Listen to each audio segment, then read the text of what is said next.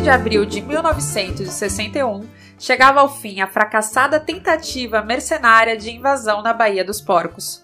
O plano frustrado para derrubar o governo cubano, que foi comandado e financiado pelos Estados Unidos. Naquele dia, o governo norte-americano passava por uma das suas maiores derrotas, protagonizada pela luta e força dos revolucionários cubanos, comandados por Fidel Castro. Para entendermos melhor esse dia, é preciso voltar para 1959. Cuba vivia uma ditadura comandada por Fulgêncio Batista, um governo que era apoiado pelos Estados Unidos. Em janeiro daquele ano, após muita luta, os revolucionários tomaram o poder no país. Iniciava-se um governo popular e anti-imperialista, que encerrou a interferência norte-americana na ilha. A medida, é claro, não agradou em nada os Estados Unidos.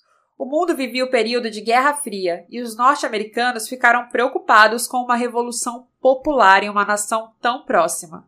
Foi então que a CIA começou a trabalhar uma estratégia secreta para derrubar o governo cubano e frear a revolução.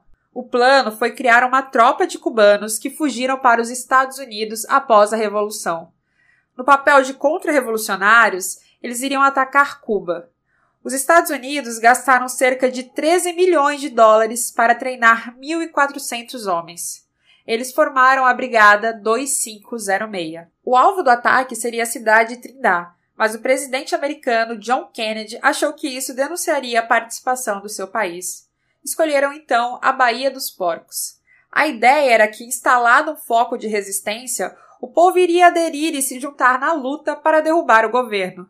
Que foi decisivo para o combate foi que Fidel ficou sabendo do plano com antecedência. Tudo indica que Cuba ficou sabendo da invasão através de um espião soviético. Na primeira parte do plano, em 15 de abril de 1961, seis aviões B-26 pilotados por exilados bombardearam dois aeródromos, três bases militares e um aeroporto cubano. Cuba acusou publicamente os Estados Unidos pela agressão em uma reunião emergencial na ONU. Exposto, o Kennedy rebateu as acusações e disse que não tinha nada a ver com o ocorrido. Ele então cancelou a segunda parte do plano, que seria um novo bombardeio, programado para 16 de abril.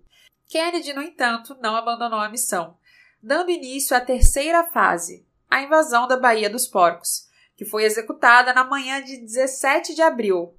O ataque foi feito em duas frentes: pelo ar, com bombardeios e caças atirando contra a infantaria, e por terra, com soldados levados de navio e transportados à praia em lanchas os mercenários foram recebidos com resistência pelas forças cubanas que já estavam preparadas.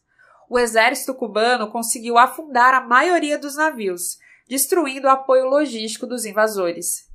Devido ao apoio de armas dos Estados Unidos, os mercenários seguiram atacando, utilizando inclusive bombas de napalm.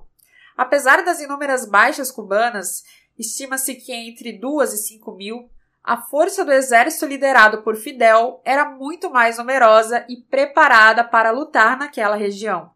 E assim, foram avançando e sendo bem-sucedidos pelos ares, terra e mar. Após a captura dos comandantes responsáveis pela Brigada 256, os mercenários fugiram e se esconderam nas matas e montanhas da ilha, sendo encontrados poucos dias depois. O conflito terminou com mais de mil membros da brigada presos, em dezembro de 1962, o governo cubano trocou a liberdade deles por 53 milhões de dólares para comprar comida e remédios para a ilha. Com organização e disciplina, o povo cubano foi capaz de derrotar uma invasão comandada pela CIA. Eles provaram diante do mundo que toda nação tem direito à sua soberania popular e que não seria mais tolerado parasitas que apenas sugam as riquezas de outros países destroem a vida do povo e vão embora. Naqueles dias históricos, os cubanos estavam certos e movidos pela coragem em defender que uma nova sociedade é possível, deixando claro que todo poder emana do povo. MTST, a luta é para valer.